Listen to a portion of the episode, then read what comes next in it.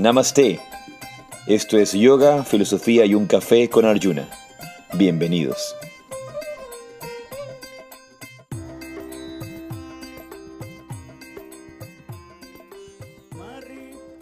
Jai sí, Radhe, Radhe, Hariom, Namaste. Yo soy Arjuna Das. Y yo soy Chintamani. Y esto es Yoga, Filosofía y un Café. Muy contentos de estar aquí una vez más eh, compartiendo este espacio realmente es motivo de mucha alegría cuando gente manda felicitaciones, mandan sus correos, mandan su información y creo que vale mucho la pena. Quiero leer unas, unas informaciones que hemos recibido, unos mails que... Comentarios. Sí, comentarios que hemos recibido. Voy a leer uno que dice... Em, hay unas partes que, que voy a obviar, por supuesto, ¿no? Con el último podcast me acaban de sacar de un hueco emocional en el que me he encontrado en los últimos días. Les agradezco tanto por ese tiempo eh, tan generoso que dan a los que escuchamos yoga, filosofía y un café. Gracias, gracias, los quiero mucho a usted y a Chintamani. Entonces, mira qué bonito, ¿no? Alguien que nos escribe, dice, con el último podcast me acaban de sacar de un hueco emocional en el que me, en el que me he encontrado los últimos días. Em, eh, realmente es inspirador que uno pueda ayudar a otros. De ahí tuvimos una, otro desde Nicaragua que mandaron otro mail que decía, gracias por la sugerencia en el podcast sobre el libro. Se refiere al Bhagavad Gita. Encontré este pequeño em, en venta, pero más adelante pediré el grande que tiene mejor traducción y debe tener más información. Me gusta mucho su lectura. Gracias por hacer este podcast. Qué bonito. Sí, hay así eh, varias eh, mails, mensajitos que mandan al WhatsApp, al Instagram. Antes solamente había una vía de comunicación, mandabas una carta. Claro. O si no, tenías la única vía de comunicación, era el, o el teléfono, pero previo a eso era la carta, mandabas cartas. Y una de las cosas buenas cuando se desarrolló el correo electrónico fue la agilidad con la que llegaban ahora esas cartas. La, la rapidez. Ese email, ¿verdad? Ese email. Electronic mail. Entonces, pero antes, claro, tú tenías tu mail y te llegaba tu información allí, al email. Pero ahora con el advenimiento y la llegada de todas estas redes sociales y de todos estos canales de comunicación, que tienes Facebook, que tienes WhatsApp, que tienes Instagram, te escriben por todas partes y ya casi ni siquiera te escriben el email. Son, yo, yo siempre digo que son demasiados frentes que uno tiene que cubrir. Te llega por todas partes información y uno tiene que responder por esos mismos medios. Entonces, como dices tú, ya casi no te llega. No, sí llega. Y, de hecho creo que al mail llegan cosas de pronto, eh, o sea, eh, otro tipo de información y de pronto más, más relevante o más larga muchas veces, ¿no? Porque en un, en un mensaje es como por lo general es corto y directo a esa persona en ese momento, pero un correo, de hecho, se sigue utilizando mucho porque es la forma, es como más formal, un correo electrónico, ¿no? Es más formal. Y, por ejemplo, si tú estás realizando algún trámite, estás realizando eh, alguna petición, solicitud, sugerencia, siempre te lo piden por correo y yo suelo eh, pedir por correo cualquiera de estas, de estas, estas cosas porque queda queda, mm, hay un respaldo. En cambio, si tú envías un, mensaje de este tipo por Instagram o por WhatsApp o por Facebook o por pues, cualquier, otra, cualquier otra red social o eh, mensajería instantánea, es, más informal y no queda un respaldo. En cambio, un mail te queda el respaldo de la, la persona que, que, te lo envió, cuando lo envió, y si tú tienes algún reclamo que hacer, siempre es como, mire, no, yo sí envié este correo en tal fecha, ¿no? Claro, para, para, mí, yo prefiero que me escriban al correo electrónico, prefiero que me escriban el email. Eh, siento que es eh, la mejor manera, la mejor manera de, de, comunicarse, la mejor manera que te lleguen las cosas. Pero mucha gente hoy día, eh, por ejemplo, he recibido invitaciones a festivales de yoga en Europa que me invitan por Facebook, que me han mandado un mensaje a Facebook. Una de las cosas que ha hecho esto es que hoy día tengas la necesidad de tener, sobre todo en, un trabajo como el que nosotros hacemos, como el que yo hago, em, tienes la necesidad de tener un, un community manager. Claro. Alguien que te maneja tus redes y responde responde tus, tus mensajes, responde los correos, responde, bueno, los correos no, pero y también a veces los correos. Claro, un porque luego terminas así. teniendo varios correos electrónicos también. Como digo, son demasiados frentes que cubrir y no puede una persona dedicarse a hacerlo, a hacerlo todo. O sea, yo creo que yo creo que lo han hecho así, ¿no? Para que uno, para que cree dispersión, eh, Para falta de concentración. Para que cree, bueno, eso, esa es parte de la conspiración mundial, crear, crear mayor dispersión, crear mayor em, distracción eh, Exacto. y que la mente esté dispersa y que no puede enfocarse. Sin embargo, creo que también es parte de, de la estrategia de negocio, de que cuando tú empiezas a desarrollar todo este tipo de, de, de redes sociales, de, frentes de comunicación, vas a necesitar a alguien que se encargue de ellos. Entonces, antes podías hacerlo tú y de repente tenías una secretaria, ahora Ya tienes que que tener sec- teléfono. secretaria, diseñador gráfico, ta, ta, ta, tienes que tener manager, todo, community sí, manager, una PR, Y si no, tienes que hacerlo tú todo y no, no te queda mucho tiempo para, Para nada. vivir. Para, sí, sí, eh, yo lo, lo, lo veo de esa, Así un poco de es. esa, man- de esa manera, eh, pero hay que adaptarse a los tiempos. En tal caso recibimos eh, en, en general mensajes por WhatsApp y por esa razón, al no recibir, al no recibir esto de los correos electrónicos, estos agradecimientos o estas, estas eh, felicitaciones que recibimos por el programa, por, por lo que hacemos, por el trabajo del, de, de yoga, filosofía y un café, no, no siempre podemos tener a la mano esto. Yo así tengo que- uno de la dicha de meditar. Sí, ¿Lo puedo leer? sí, sí puedes ya lo voy a, leerlo si porque está, está muy, muy bonito. Em, y esta persona también, eh, lo voy a buscar. Escucha yoga, filosofía un café. Bueno, la dicha de meditar, yoga, filosofía, y un café y, y el- el- nuestra formación y todo está conectado, íntimamente conectado. Y nosotros a través de esto conectados con todos ustedes y en todos los ámbitos de la vida en los que se encuentran. Eh, este dice mensaje a Chintamani y Arjuna. Queridos Chintamani y Arjuna, quiero darle las gracias infinitas. Gracias por estar y aparecer en mi vida, en mi búsqueda en el momento preciso y necesario. Justo cuando más quería entrar en mi viaje interior de una manera más profunda y distinta. Gracias, Chintamani, por escucharme, por la empatía, por conectar como mamá conmigo. Yo creo que eso es algo que no se ha venido sucediendo con el tiempo, ¿no? Como esto de, de, esta energía maternal, digo yo. Em, y sobre todo por invitarme al taller de meditación, La Dicha de Meditar, donde he encontrado tanta paz, felicidad y amor. Siempre estaré muy agradecida. Gracias, Ayuna, por guiarme, acompañarme y permitirme conocer la meditación, por lograr llevar mi alma a ese espacio maravilloso interior lleno de luz. Gracias por tu sabiduría y por abrirlo a los demás. Gracias a ambos por todo lo que hacen cada día, por cada esfuerzo y por ser plenos en su misión. He encontrado nuevamente la felicidad, las respuestas, veo más clara la misión, cada día estoy más llena de luz y amor en mi viaje interior. Cuente conmigo en todo lo que necesiten. Me gustaría mucho poder ayudarles. Los quiero mucho. Maravilloso. Maravilloso que la gente pueda conectar de esa manera, maravilloso que, que puedan enviarte mensajes de este tipo.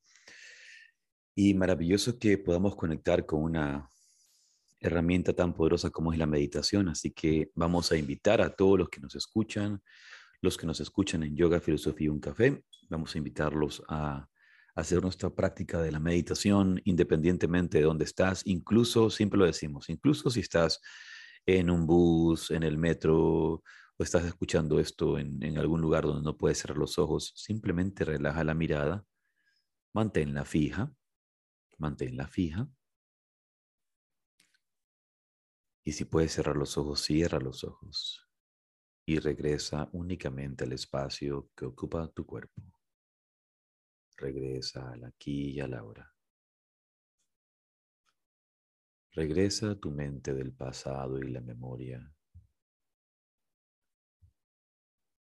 Regresa a tu mente del futuro y la anticipación. Y toma conciencia únicamente del espacio que ocupa tu cuerpo en el aquí y el ahora.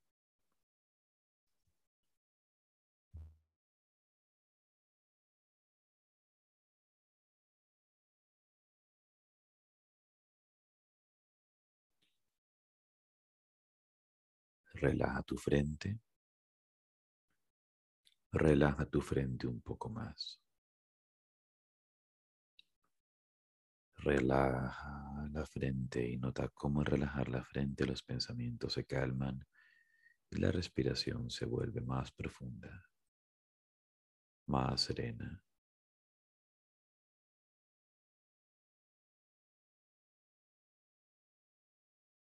Y ahora descansa por un momento en la sensación de la respiración que entra y sale por tus fosas nasales.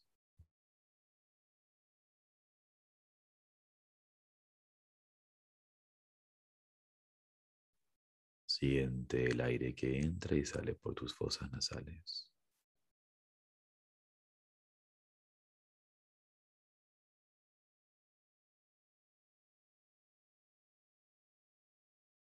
Descansa en esa sensación agradable de la vida que entra y esa vida a la cual te entregas.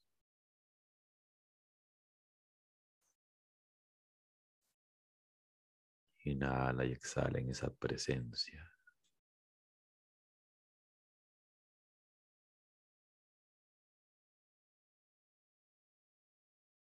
En la sensación de ese silencio omniabarcante.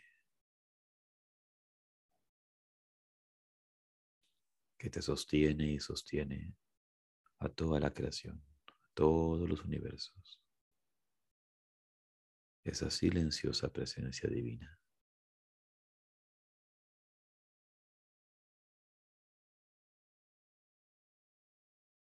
En tu mente libre de juicios, libre de interpretaciones,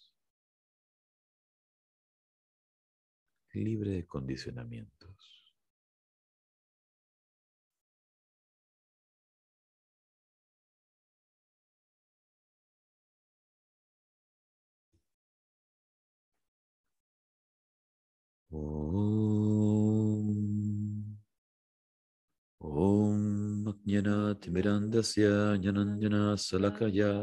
Chaksurumilitam Jena Tasmai Shigurave Namo Yo ofrezco mis más humildes reverencias a mi maestro espiritual, a mis maestros, a mis guías, preceptores, por abrir mis ojos con la antorcha del conocimiento cuando me encontraba en la oscuridad más profunda.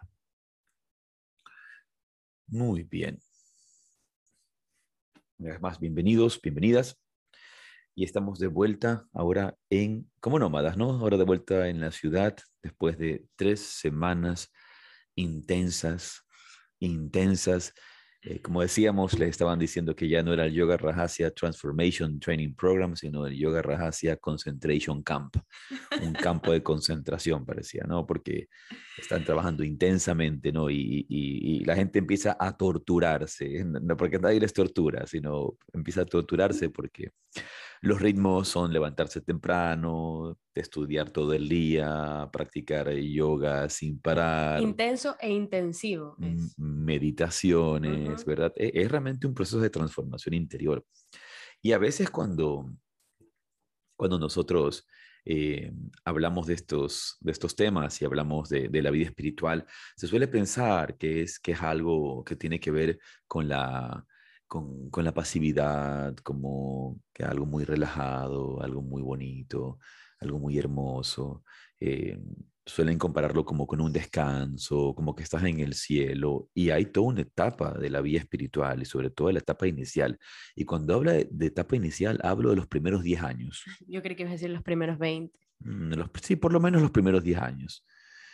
pueden ser también los primeros 20 años, pero es, es un tiempo inicial, ¿verdad? En el cual ese camino es un combate, ese camino es una batalla, es una batalla interior. Es que además ese inicio, como de cualquier cosa, justamente es el momento en que uno tiene que vencer esa inercia del inicio, ¿no? te cuesta, te cuesta porque hay mucho trabajo que hacer y, justamente como se vuelve eh, difícil, se vuelve, pues está lleno de obstáculos, muchas veces uno se, siente derrotado, se le quitan las ganas y, quiere, quiere dejar, quiere dejar el camino. Eh, y es cuando más necesitas, no, no, solamente como hemos hablado en otros capítulos, la motivación y el estímulo, sino la constancia y la disciplina, más que nada y más que nunca. Eh, parece que se cortó la señal en un, en un momento. Em, sí, como decías, eh, el, camino espiritual, eh, como bien mencionabas y mencionábamos, es realmente un combate, es una batalla en el inicio y como cualquier actividad requiere esfuerzo, requiere dedicación, requiere entrega. Hay que, eh, hay que luchar con, muchas de nuestras tendencias negativas en, en el proceso. Em, para aquellas personas que, a veces puedan citar y puedan decir, no, pero para mí el camino espiritual no es realmente un combate, para mí el camino espiritual es em, algo muy, muy eh, eh, pacífico, muy hermoso. Muchas veces están viviendo una fantasía del camino espiritual, porque se meten en una burbuja interior en la que creen que son buenas personas y por fuera están viviendo desde el egoísmo, están viviendo desde la codicia, están viviendo desde la ambición, están viviendo desde el ego, están viviendo desde la necesidad de intervenir, como dice, por ejemplo, eh, Pablo, Dors, ¿no? Están viviendo desde la herida y muchas veces no nos damos cuenta. Por esa razón, Swami Veda Bharati siempre nos decía, y recuerdo que lo mencionaba, y yo lo he mencionado siempre, siempre lo menciono, si tú quieres saber si has evolucionado espiritualmente, pregúntale a tu suegra. a tu pareja, alguien que vive Pregúntale a tu esposa. Si tú quieres saber si has evolucionado espiritualmente, pregúntale a tus compañeros del centro de yoga al cual vas. Amigo del centro de yoga. A tus hijos incluso pueden decir. ¿Tú crees que yo he evolucionado espiritualmente? No, usted vive de la codicia, vive de la avaricia, vive desde el ego. Cada clase que usted da, profesor, la da desde el ego.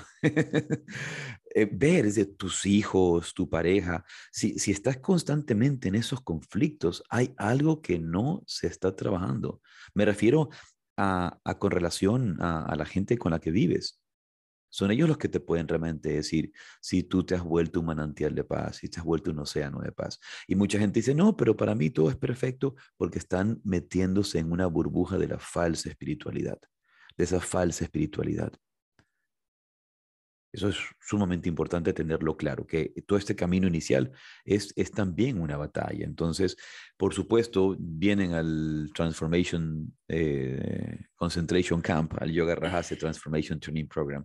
Y es todo un proceso de, de, de reestructuración, de redireccionamiento de la energía, de redireccionamiento de la mente, de darte cuenta, y porque muchas veces la gente que viene son profesores de yoga que tienen practicando yoga eh, un considerable tiempo, ya sea unos tres años o incluso diez años, veinte años. Y ahora te están diciendo y te están haciendo ver que lo que estás haciendo no está funcionando adecuadamente, que lo que, lo que estás haciendo no está al 100% bien, que hay que reestructurar, que hay que dirigir. dirigir.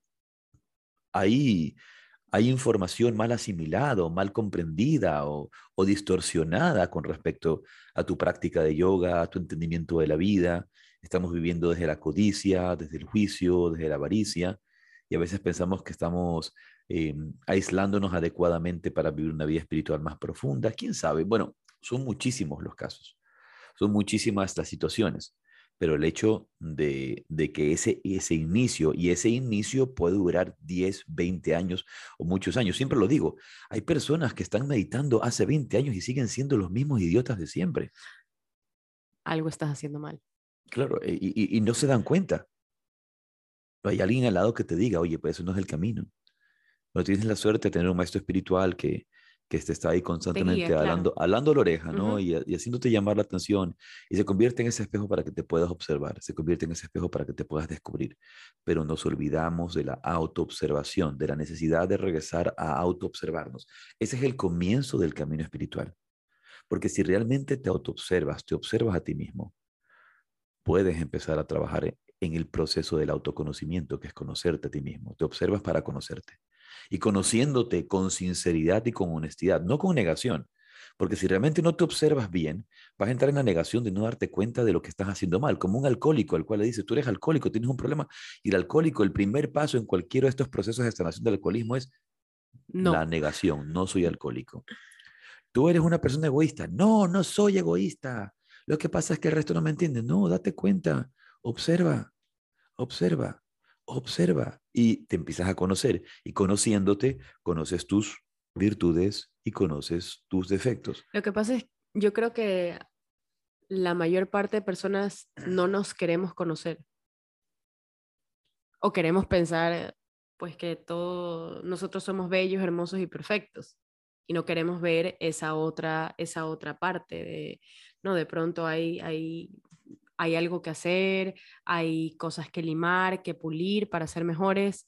Eh, pero cuando nos, nos vemos, vemos esas, esas falencias, esos errores, nos cuesta porque nos duele, porque nos dicen, no, no, no eres perfecto, ¿no? Y tienes un montón de errores y entonces mejor no saber, es como nos tapamos los ojos, mejor, mejor no, no veo, no observo, no reconozco, porque como, como estamos diciendo, la batalla es, es dura, es fuerte y obviamente trabajar en esas, en esas, en esas características, en estas... Em, pues cosas que de pronto no están tan bien, cuesta mucho. Es difícil, ¿no? No es de un día para el otro y dices, ay, es que yo soy egoísta y al día siguiente, pues ya no, sino que lleva tiempo, lleva trabajo, esfuerzo, sacrificio. Y... ¿Sabes qué es penoso? Es penoso cuando no queremos, es, es muy penoso cuando no queremos aceptar nuestra vulnerabilidad. Cuando, cuando no queremos volvernos vulnerables, queremos siempre mostrar esta cara de fuerza, esta cara de poder, esta cara de, de, de dominio, esta, mm, e, esta falsa máscara de que lo tenemos todo bajo control y no somos capaces de volvernos vulnerables. Yo recuerdo alguna vez eh, que estaba en un centro de yoga, no, no quiero decir el nombre del, centro de yoga, y llegamos con un profesor, estaba otro profesor allí, y llegamos con un profesor con el que íbamos a hacer un, un estudio. Y en este lugar, en este sitio, eh, en el que yo daba clases y, era parte del grupo de profesores en ese momento. Eh, llego, llego con, con, con, este profesor que vamos a hacer un curso y dice, no, no entres, no entres todavía para que los estudiantes no, no se den cuenta de que, de que tú estás haciendo clase con otro profesor. Porque luego van a pensar, ¿qué van a pensar de ti? Es como, yo, o sea, nadie puede pensar que hay personas que saben más que tú sobre un tema. Este profesor lo que pretendía decir es que ningún estudiante puede pensar que, que tú no lo sabes todo. Es como que eres omnipotente y eres omnisciente, eres el, el, ser más perfecto del mundo. Y si los estudiantes te ven que estás estudiando, con que, estás, que tú estás estudiando con alguien más, se va a ver mal. Discúlpame, pero eso es una, una ignorancia, ignorancia y qué egotismo, qué, qué, qué prepotencia para no tener la humildad de aprender de nadie más. A mí me parece que cuando tú enseñas, compartes conocimiento de cualquier tipo, porque puede ser de filosofía, de matemáticas, de dibujo técnico, o sea, cualquier, cualquier cosa. Y todo profesor debe estarse capacitando constantemente. Además que las cosas, o sea, sí, imagínate lo pequeños que somos, lo grande que es el conocimiento, eh, pues si pensamos que lo sabemos todo, ya en ese momento ya paraste de crecer, este, paraste todo, te, estancaste. Tienes, uno siempre tiene que, que a ver, compartas el conocimiento con alguien o no, me parece que uno siempre tiene que ir más allá, profundizar, estudiar y obviamente siempre hay alguien que sabe más que tú. Siempre hay, o sea, incluso solamente con experiencia, alguien que es mayor ya sabe más que tú. Ya, ya lo sabe porque ha vivido más que tú. Entonces, como dice el dicho, el diablo no sabe por diablo, sino por viejo. Claro. El diablo, no sabe, más, no sabe más, sabe más por viejo que por diablo. Así es, ese es el, bueno, eso, es, lo, eso es la, la, misma cosa. Sí, no es que suena más bonito. la cuestión es que no lo sabe por, no lo sabe por diablo, lo sabe, lo sabe por bien, lo sabe por bien, por, por, la experiencia.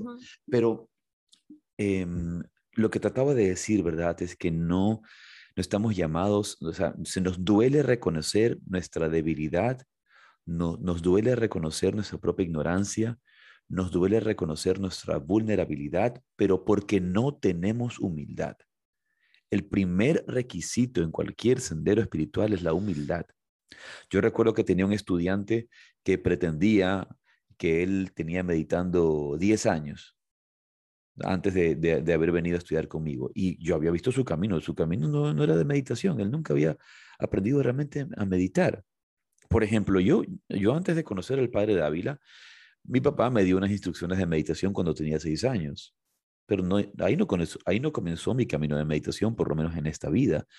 Y luego, antes de conocer a mi maestro, al padre Dávila, yo hice unas prácticas de meditación y voy a poner meditación entre comillas por unos dos años antes de conocer al Padre, antes de conocer a mi maestro espiritual. O sea, que al Padre a meditar. Entonces, dis que me sentaba a meditar, pero yo no sabía lo que era meditar. Meditando. No tenía idea de lo que era meditar. Nunca en mi vida había meditado y, hoy día yo podría decir que ni siquiera cuando conocí al Padre Dávila, yo sabía lo que era meditar. Y cuando recién recibí las instrucciones en, su escuela de meditación para aprender a meditar, tampoco aprendí a meditar. E, el entendimiento de mi propia meditación comenzó mucho después. Así que esos dos primeros años de, de, meditación que hice por mi cuenta, yo no los contaría. Incluso podría descartar los dos primeros en el, que me estaba iniciando en el camino de la meditación. Yo recuerdo que él un momento dice, pero yo tengo meditando cinco años y tomando las palabras de un gran maestro francés de meditación, yo le decía, tú nunca, nunca, nunca has meditado. Y, eso lo desconcertaba, lo desconcertaba por completo. Pero ¿cómo? Pero si yo, no, nunca, nunca, nunca has meditado. ¿no? Y este Arnaud de Jardins, que este, este maestro, ¿no? que decía que él había conocido a Nanda Mojima, eh, había ido donde Nanda Mojima y cuando conoce a su maestro, eh, Swami Prakshana, Prakshana, Nanda, Ananda, em, él va y le dice, yo estuve con Ananda Mojima, entonces es que Ananda lo vio y le dice, tú nunca Nunca has visto a Ananda Mojima, nunca has estado con Ananda Mojima. Y él desconcertado, pero a ver, a ver pero eh, yo estuve en Brindavan, he en Haridwar, eh, eh, estuve en Varanasi con, siguiendo a Ananda Mojima, estuve con ella tanto tiempo en Varanasi, luego me fui siguiendo a Brindavan, luego estuve en Haridwar y él lo miraba a los ojos y decía, tú nunca, nunca, nunca, nunca has estado con Ananda Mojima, nunca has visto a Ananda Mojima. Entonces él estaba desconcertado y él decía, tú has visto a tu Ananda Mojima. Claro, la forma, ¿no? Eh, se refería a que, a que lo que has visto es una interpretación, has interpretado, no has, no has tenido la experiencia. Y muchas veces traduciendo esto, transfiriendo esto a la vía de la meditación, muchas veces interpretamos lo que es la meditación y pensamos que estamos meditando y nunca hemos meditado. Como cuando te, te has sentado silenciosamente a pensar en tus problemas, nada más. Estás sentado en silencio viviendo tu batalla interior, que es un proceso de desarrollo nada más. Estás en el inicio de los primeros 10 años de intento de meditación. Para cuando pasen esos primeros 10 años, ahí realmente decir que has meditado un poquito por lo menos. Así Me, me, acabas de hacer pensar en cuando uno está en el colegio y te mandan a, leer los libros, ¿no? Que pues a ti no, no, te, no te interesa nada, solamente tienes que leerlo porque luego tienes comprensión lectora, ¿no? Entonces lo lees, lo lees, lo lees y, y, no entendiste nada, pasaste las páginas y anotaste los nombres de pronto cuando te pregunten cuál es el personaje principal del libro o de qué se trata y ya está, no entendiste. Es como, ahí dirías, no, tú nunca, nunca, nunca te leíste el libro. Claro. hemos, hemos comenzado, comenzamos un proceso y hay que sabernos siempre estudiantes, siempre, siempre alumnos, siempre discípulos y llenarnos de esa cualidad de la humildad, de realmente em, tratar de reconocer nuestra vulnerabilidad. Algo, algo que me gusta mucho que dice Pablo Dors Em, dice, la vulnerabilidad realmente puede permitirte la conexión del amor, porque nadie ama, por ejemplo, lo poderoso. A la gente, a las personas poderosas las podemos admirar, pero es lo vulnerable lo que amamos. tú, tú, tú ves, un, ves un guerrero musculoso o ves un, ves un físico culturista o alguien de mucho músculo, muy fuerte, tú no dices, ay, cómo lo amo, es el, no te produce la sensación de amor. Pero ves en cambio un gatito o ves un cachorro o ves un niño, un, un bebé, eso te produce ese despertar de ese amor. Lo otro, el poder nos puede causar admiración. Las fuerzas, la fuerza nos causa admiración, pero lo vulnerable nos derrite, lo vulnerable nos llama, y, pero lastimosamente todos queremos aparentar ser poderosos, ser fuertes, y no queremos nunca mostrar esa cara de la vulnerabilidad. Y, es para ser vulnerable, y realmente la persona humilde es la que reconoce su propia vulnerabilidad, pero nunca queremos reconocerla. Y en ese camino de ese, de, ese reconocimiento o, de esas mentiras que, nos muestran hoy día, eso es lo que conversaba ahora en la dicha de meditar, estos cuentos de hoy, estas dos frases que se han muerto, estas frases gratuitas que se han muerto, respeta el proceso. Respeta el proceso. Es una auto, autoindulgencia y un autoengaño del ego para seguirse considerando grande, para seguirse considerando importante, para, que, para seguirse considerando supremo. Y, la, y también la otra frase, la, la otra frase, hoy me permito como soy poderoso, soy, y no se dan cuenta de dónde viene, hoy me permito estar molesta, hoy me permito sentirme incómoda, hoy me permito sentirme incómodo, hoy me permito darme uh, este, un, eh, eh, estar triste. Eh, no, eso no nace de la humildad. Eso de ninguna manera nace de la humildad. Nace del hecho de que, aunque soy superpoderoso, aunque soy Superman, a veces también me deprimo. Aunque soy Superman, a veces también me va, me va, este, me, es complicado. Aunque soy Superman, aunque soy también la Mujer Maravilla, también soy Gatúbela, o quien, quiera, el superhéroe que quiera ser, a veces también tengo días complicados. Pero ¿ves dónde comienza todo? En el hecho de reconocer que mm, no somos vulnerables, que somos súper poderosos. Yo iba a decirte que cuando, cuando hablabas, hablabas de, de, todo esto de, de, la, del músculo, del poder y todo, ¿no? Eh, como, como mujer, como mujer lo, lo, digo, y como mujer que pues ve películas y series, ¿no? La, la, la típica escena de que está personas en un parque y está un hombre, un hombre atractivo, guapo, no sé, de pronto no está musculoso, pero eh, se ve bien, un hombre guapo, no atractivo. Este, entonces las mujeres lo ven, ¿no? es como, uy, qué lindo ese hombre, o qué guapo ese hombre. Y luego aparece el hijito o la hijita del hombre y el hijito la agarra, la carga, la y ahí es que las mujeres se derriten como, ¿no? Perfecto, el hombre guapo, pues fuerte, poderoso y además es tierno y amoroso con sus hijos. Entonces ahí es que las mujeres se vuelven locas porque pues esta otra parte las atrae físicamente, pero es esa, esa ternura, esa vulnerabilidad la que los enamora, la que enamora, ¿no? Bueno, siempre hay este, estos dichos, ¿no? Que préstame, préstame al niño para llevarlo al parque para hacer que, para hacer que, que se enamoren de claro. mí. ¿no? Porque eh, la, la, vulnerabilidad, el, el, el hecho de, de, de, podernos mostrar, poder mostrar ese lado eh, humilde, suave, ese lado dulce, suave, ese lado tierno, es lo que despierta nuestro corazón. Así es. Es lo que despierta el corazón. El poder, una vez más, podemos admirarlo. Admira. A las personas poderosas, a los hombres poderosos de conocimiento, por ejemplo, los admiramos. Pero es en la vulnerabilidad donde podemos conectar de corazón a corazón. Y mm, un, llamado a, a, a, dejar este, estas visiones eh, o estas herramientas del ego de que hoy me permito o respeta el proceso, reconoce. No es, lo, no, no es lo mismo, reconoce dónde estás. Reconoce eh, que, que, tienes fallas, reconoces que no eres un ser perfecto, reconoce que es un camino el que, el que estás haciendo, el, el, el reconocer, ¿no? El reconocer, el, volver a ese, a ese conocimiento, a esa observación, a esa aceptación real. Es sumamente importante.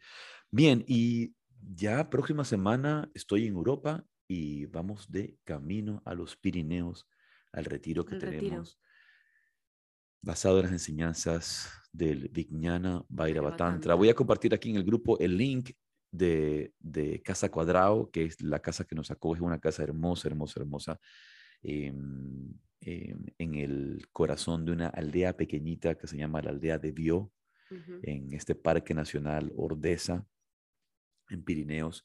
No me conozco todos los detalles geográficos, aunque he estado allí, pero puedo hablar de Parque Nacional Ordesa Monte Perdido. Sí, y Monte Perdido, entre Ordesa y Monte Perdido. Pero es las caídas de sol, los árboles, la vegetación, la nieve de los picos. Y en la época de, de invierno, mucha más nieve. No sé cómo, creo que el clima está bueno ahora, no, no, hace, no hace mucho frío, pero es realmente un, un, lugar hermoso, bendecido. Y ya les comentaremos más cuando, cuando estemos pero vamos a trabajar sobre este tema que es el Vijnana Bhairava Tantra. El Vijnana Bhairava Tantra. Y que se lo conoce como Tantra. Y, Solo, no, no, no, no, no, ¿O es diferente? A ver, el Tantra, ahí es donde empiezan, hay muchas tergiversaciones. Tantra podemos traducir, una de las traducciones de Tantra va a ser escritura. Bueno, los agamas, los tantras son escrituras. Em, son, son libros, son libros, son escrituras, son textos sagrados. Esa es una, una de, las eh, traducciones que podemos tener sobre el término tantra. ¿Ok?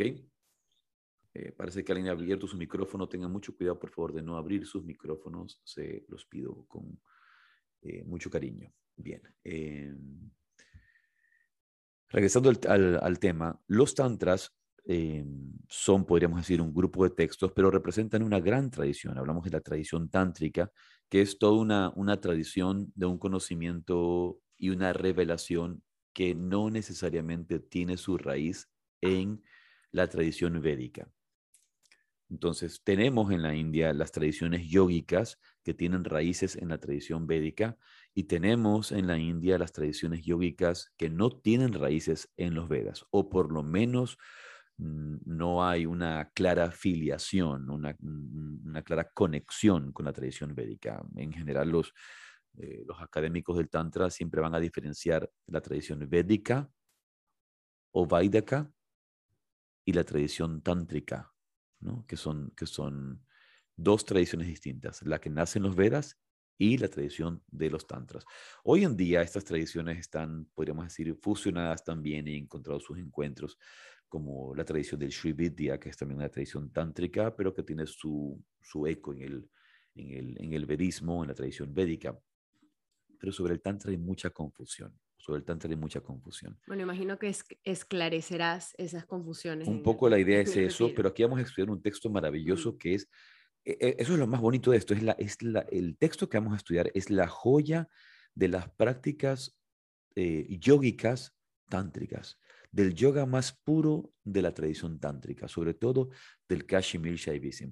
Estos textos... ¿Tú has, estudiado? Estos textos, lo que pasa es que estos textos se los puede leer, cualquiera los puede leer, y, cuando tú dices yo he estudiado, no es que yo he estudiado solo. eso, era lo que iba a decir, justamente eso era lo que iba a decir, porque hablando de estos textos y de que justamente uno sí los puede leer solo, siempre necesita esa guía, como, como lo hemos mencionado anteriormente, y, y pues cuando hemos estado en India, en, en, en, Varanasi, cuando hemos estado en Rishikesh, eh, mientras yo he estado con los niños, tú has estado estudiando con, con Bettina Boima, que me parece... De hecho, tú no estabas en la India cuando estuve, en ese, en no, en ese curso en ese curso en particular, porque 2014, hemos, me parece que he tenido la oportunidad, y justamente a eso iba, que cuando uno cuando uno se conecta con estos textos sagrados, es importante recibirlos directamente de la tradición y a través de la tradición de los maestros. Entonces, he tenido oportunidad de estudiar todos los textos sagrados con, con, los maestros eh, que la vida me, ha permitido tener y que la vida me ha, me ha permitido eh, conectar en el camino.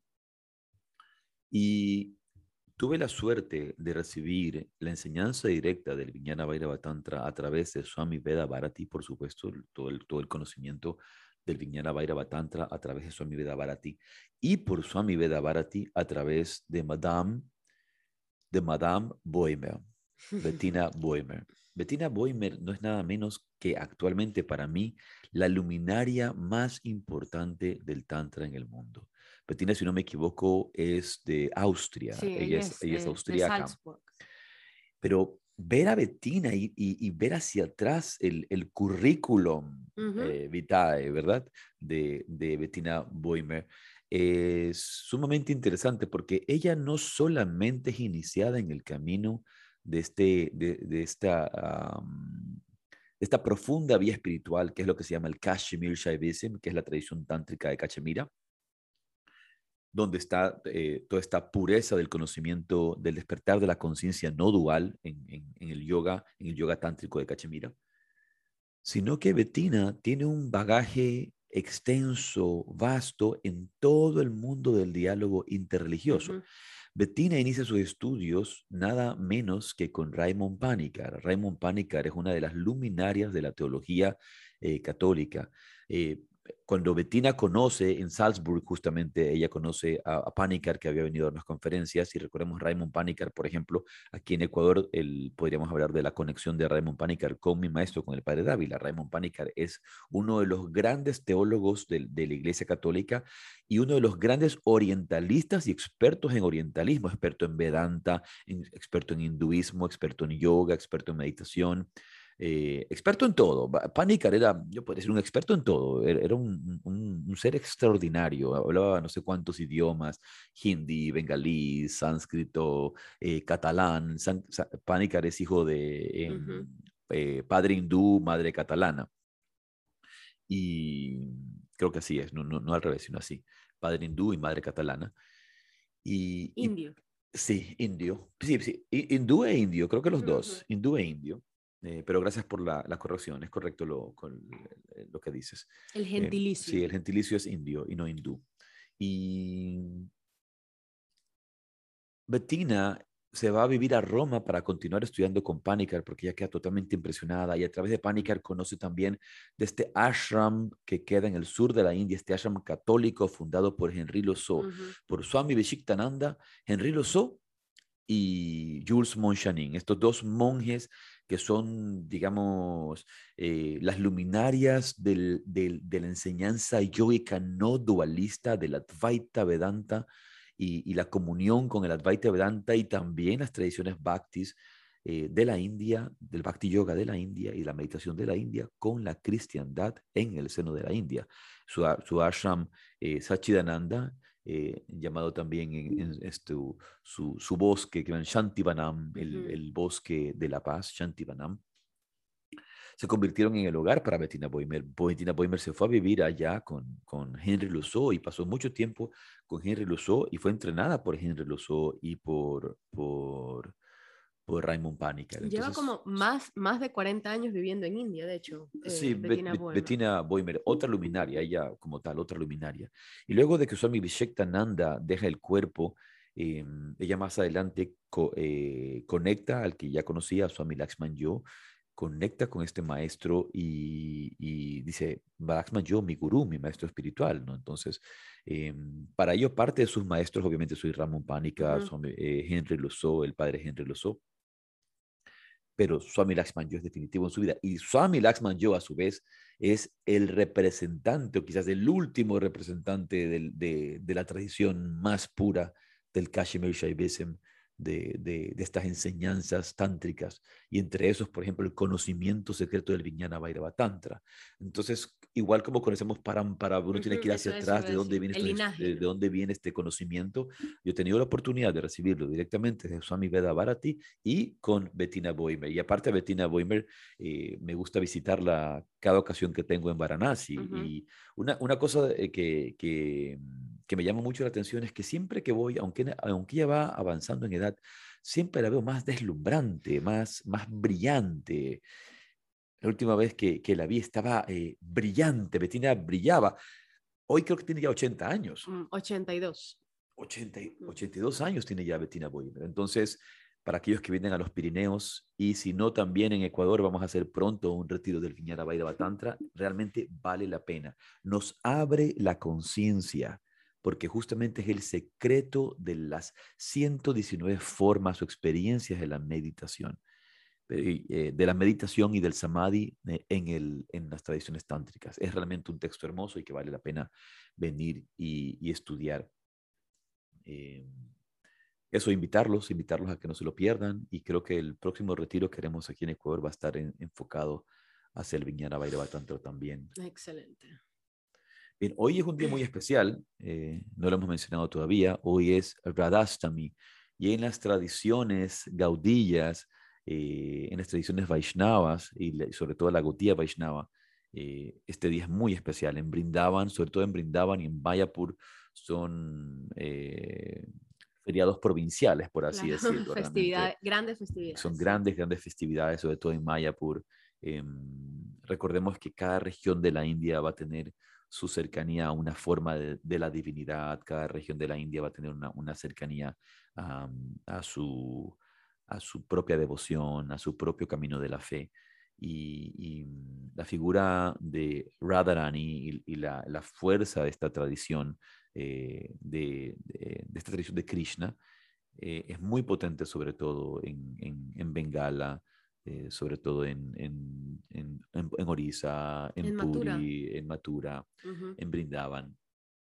Es muy fuerte y es una tradición hermosa. Una, una de las cosas que a mí me llamó la atención es cuando fui a Brindaban la primera vez. La primera vez que fui a la India, mejor dicho. No es que fui a la India y, no había ido a Brindaban, sino la, primera vez que fui a la India fue también la primera vez que fui a Brindaban.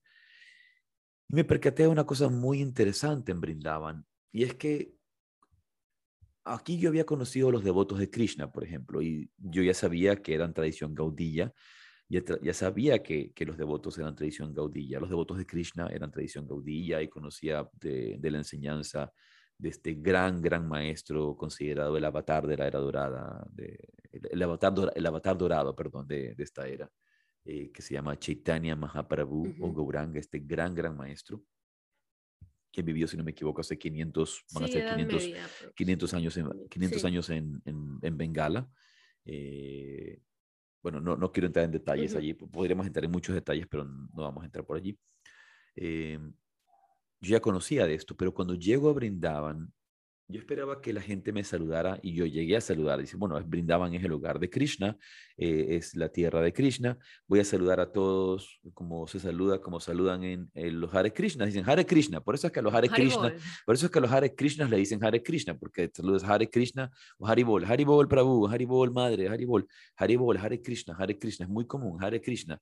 Entonces yo dije, bueno, así, así se saluda en Brindaban. Yo, yo pensaba esto. Entonces asumía Hare Krishna, Hare Krishna por aquí, Hare Krishna por acá, pero nadie me decía Hare Krishna, nadie saludaba Hare Krishna. Todo el mundo saludaba y decían Radhe Radhe. Radhe Radhe, Radhe Radhe, Yashi Radhe, Yashi Radhe, Radhe Radhe, Radhe Radhe, Radhe Radhe, en cada, cada esquina. Este, yo decía Hare Krishna, Radhe Radhe. Y antes de que me dijeran, antes de que yo dijera eh, Hare Krishna, Radhe Radhe, Radhe Radhe, al conductor del rickshaw, Radhe Radhe, al, al, conductor del bus, rade, rade, a, la persona de la tienda, al que te va a vender el agua, al que te va a vender los inciensos, al que te va a vender la guirnalda, rade, rade, rade, rade, en todas partes, rade, rade. Y yo regresaba en ese momento a conocer, a, perdón, a visitar a uno de mis queridos maestros también espirituales, que es Sadhu Maharaj. Sadhu Maharaj ha sido una presencia, como todos saben, muy importante eh, para mí, para nosotros. Primero para mí y luego para ti como, como parte de esta familia. Y era mi reencuentro con Sadhu Maharaj porque yo no lo veía eh, desde en ese momento. Yo creo que estuve, había estado, la última vez que estuve con Sadhu Maharaj fue en el año 1999 y esto era ya 10 años, 10 años después, 10 años después, básicamente. Entonces, había perdido todo contacto con Sadhu Maharaj y tenía una dirección de cómo llegar hacia allá y, eh, bueno, las comunicaciones han venido implementándose y mejorando, pero en ese tiempo las comunicaciones en la India, sí, sí, eh, de por sí es difícil comunicarse todavía hoy en la India, porque no es un país sencillo, fácil de, de encontrarse, de comunicarse. Eh, en esa época eran más difíciles. Y bueno, conecté con Sadhu Maharaj, lo visité, fue un encuentro maravilloso, ya lo contaré en otro momento, pero fue un encuentro hermoso, hermoso, eh, realmente muy, muy inspirado, muy tocado en el corazón. Y los días, en los días que pasé con Sadhu Maharaj allá en, en en Brindaban. Ahorita que digo, quiero, hay tantas cosas que quiero decir de Sadhu Maharaj, tantas cosas que quisiera contar de Sadhu Maharaj, pero no las podemos hacer ahora. vale la pena dejarlo, dejarlo para después. Sí, vale la pena dejarlo para después. podríamos hacer algún otro episodio próximamente. También es su, su cumpleaños, su día de aparición, ahora en septiembre. Entonces, de pronto podemos hacer. Vale, vale la pena, sí, puede ser. Y yo recuerdo que le pregunté, este, le digo, Sadhu Maharaj, ¿por qué aquí la gente brindaban, nadie dice Hare Krishna, todo el mundo dice Radhe Radhe. ¿Por qué eh, dice la gente eh, Radhe Radhe? Aquí nadie dice Hare Krishna. ¿Por qué? Entonces me, Sadhu Maharaj dice, because here in Brindavan, Krishna is not important. Radha is important. Here Krishna is not important. Aquí Krishna no es importante. Aquí el amor es importante. Aquí el bhakti es importante. Y Radha es eso. Radha es el bhakti. Radha es el amor. Radha es la consorte de Krishna, Radha es la amante de Krishna. Podemos decir muchas cosas de, de, Radha.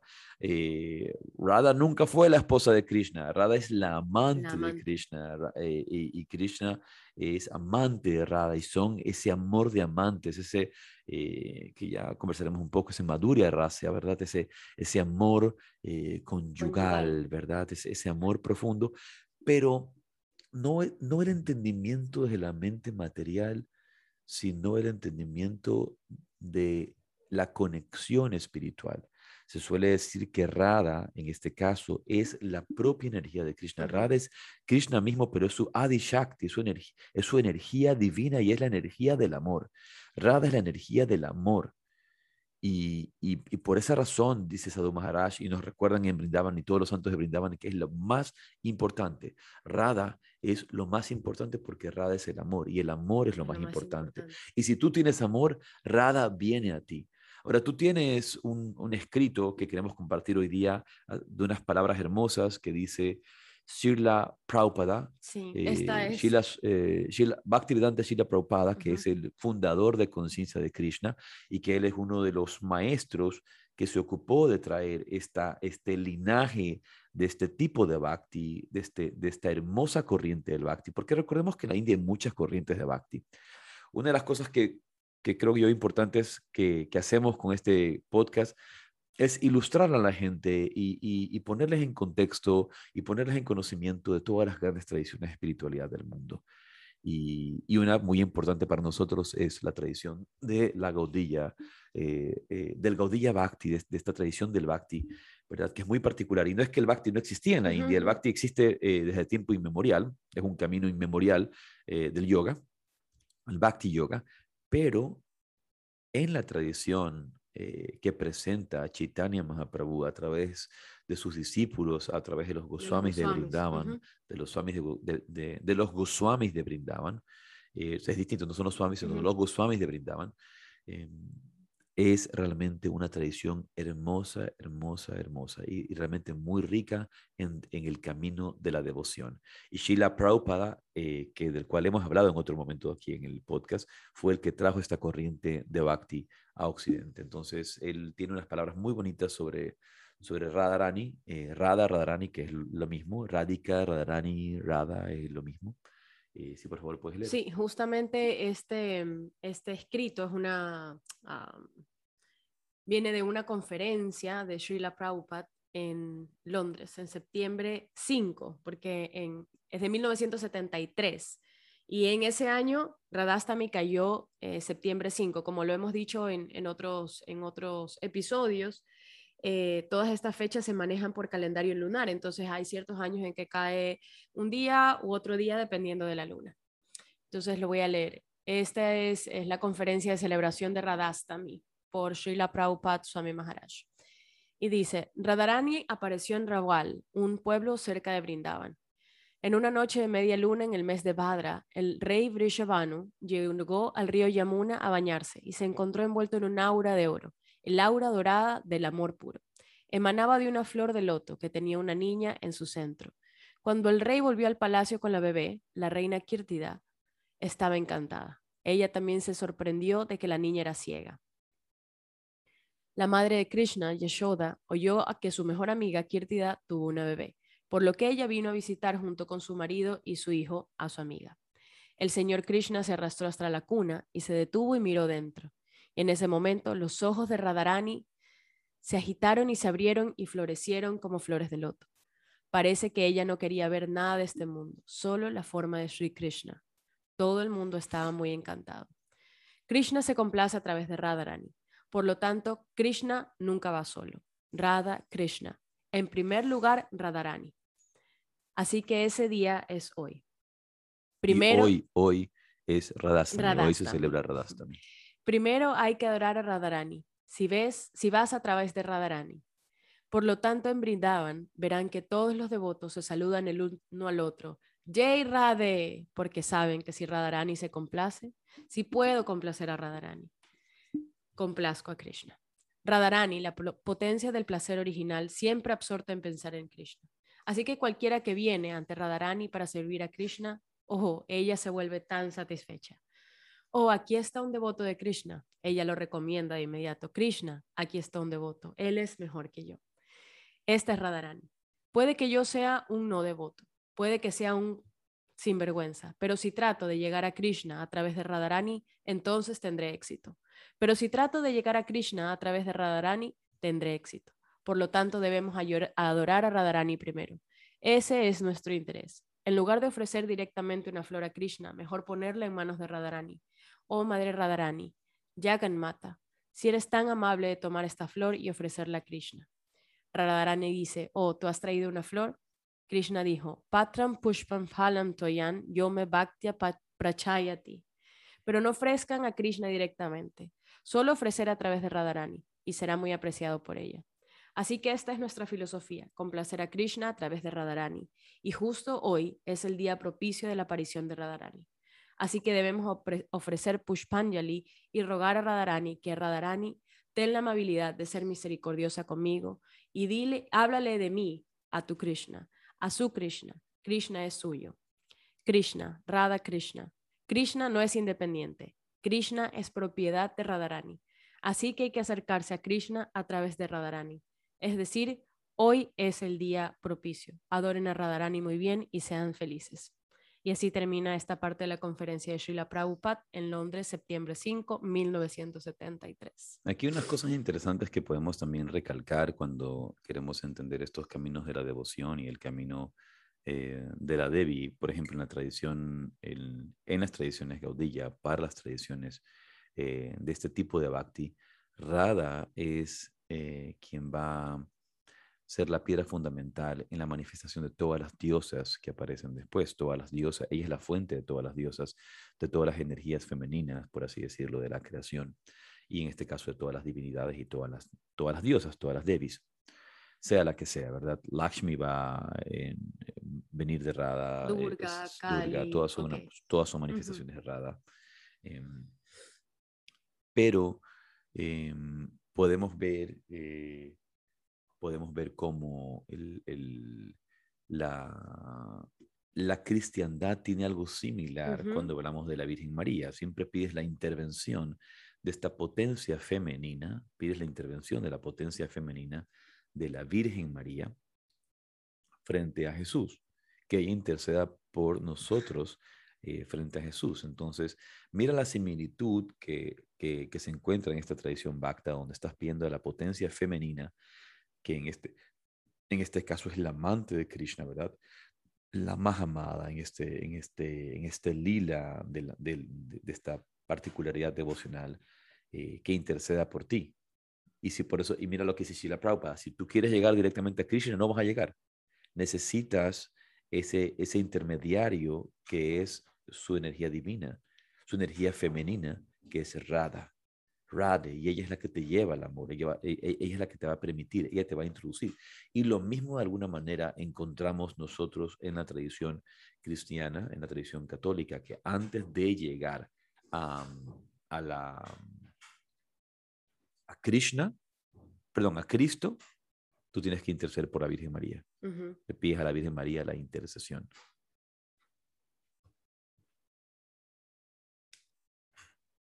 ¿Qué ibas a decir? No, que nunca había pensado, nunca había pensado en eso, nunca, nunca lo había hecho muchas analogías o comparaciones entre, entre, las, entre las religiones o creencias, pero nunca había pensado en que, así como en, en, en, este tipo de bhakti se, se, pide a Radha, ¿no? Es como hazle llegar, háblale de mí, dice Srila Prabhupada, háblale de mí a tu Krishna, háblale de mí, háblale de mí. Nunca había pensado que eh, en, el, en el en el catolicismo, en el cristianismo, se, se le habla a la Virgen María, ¿no? Le pides a la Virgen intercede por mí, habla, eh, que sería un poco así, ¿no? Háblale, háblale de mí a tu hijo, háblale de mí a, tu Cristo. eso es, es, básicamente la idea. Nunca lo había pensado. Sí, eh, de hecho eso es algo de lo que Sadhu Maharaj constantemente habla. Él dice que nosotros en la tradición católica tenemos la presencia de, justamente de ese amor de madre, de, ese amor, de esa presencia femenina a través de la Virgen María. Por eso dice que la gente, la gente de Sudamérica es más cercana al amor, es más amorosa en distinción de la gente de Norteamérica, que es como que en Norteamérica no encuentras necesariamente la presencia de la, Virgen, de la Virgen, María. En Norteamérica está directamente la presencia de Jesús.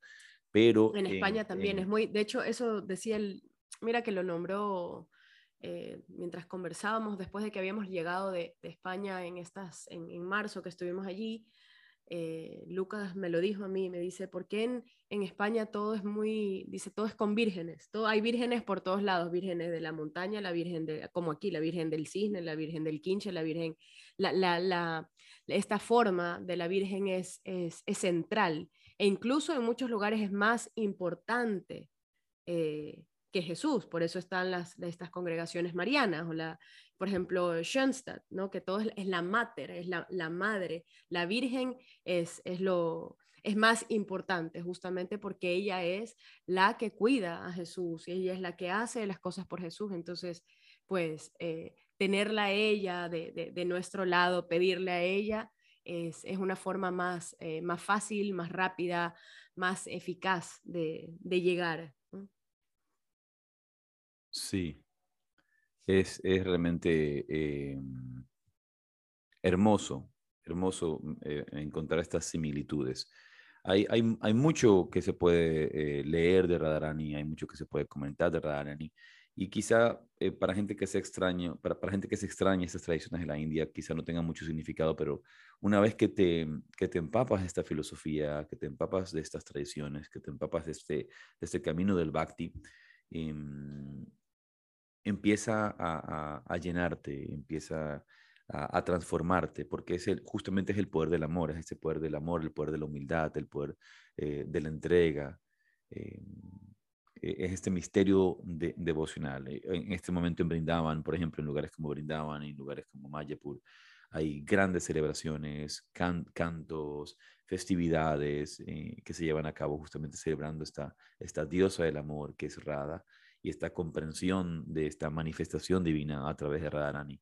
Eh, recuerdo, por ejemplo, en Radhakunda, Radhakunda que es la, este, este lugar tan, tan bonito que brindaban. Radhakunda se llama Kunda, que son las dos piscinas, ¿verdad? De la, la, laguna. La laguna de Radha y la laguna, estas dos grandes piscinas, estas dos grandes lagunas de Radha y de Krishna. Em, eh, tienes, eh, por ejemplo, cuando, te hace, cuando el pandit te hace te hace los, los este... La ceremonia. no, no, te entrega la... sí, te hacen los rituales. Parece que, el, que, el, que en distintos yugas, en distintos momentos, eh, puedes ir al Ganges para recibir la purificación. En distintos momentos puedes ir a tal río para recibir la purificación. El Ganga, el, el Yamuna, el Aga. Pero en Kali Yuga, Radhakund. En Kali Yuga, el, que hay, lugar que quieres es Radhakund. En esta, en esta era de riña, en esta era de ira, en esta era de oscuridad, eh, lo único que nos puede salvar es el amor y regresar a ese amor. Entonces, yo creo que con esas palabras y, celebrando y recordando este, esta celebración de Radastami, podemos cerrar el podcast de hoy. El próximo va a ser el día martes. El próximo es el día martes. Ya, ya regresamos regulares. En teoría sí, en teoría sí. El próximo yo estaría en Pirineos eh, o viajando a los Pirineos. Así que de repente lo hacemos desde el camino. Vamos a mm. ver dónde nos encontramos en ese momento, pero no se pierdan el día, el día martes a las ocho y media de la mañana, horario habitual, tres y media de la tarde, horario actual en España. No se pierdan el espacio de Yoga, Filosofía un Café. Espero que hayan disfrutado. Ah, está mandando nuestro querido Henry Toral y hoy día es el cumpleaños de Fiorella. Queremos mandarle un, un feliz cumpleaños a Fiorella. Feliz cumpleaños, con mucho, mucho amor. Así que entregarle nuestro cariño, nuestro amor y también tenemos que aprovechar este podcast para mandarle a nuestro querido Andresito, Andresito en Galápagos, que está ahora, cumple 12 años. Un abrazo también a Andresito, que cumple que está de fiesta. Eh, bueno, abrazo a todos nuestros ha queridos sido amigos. Un placer. Ha sido un placer compartir con ustedes. Rade, rade. filosofía y un café. Rade, rade.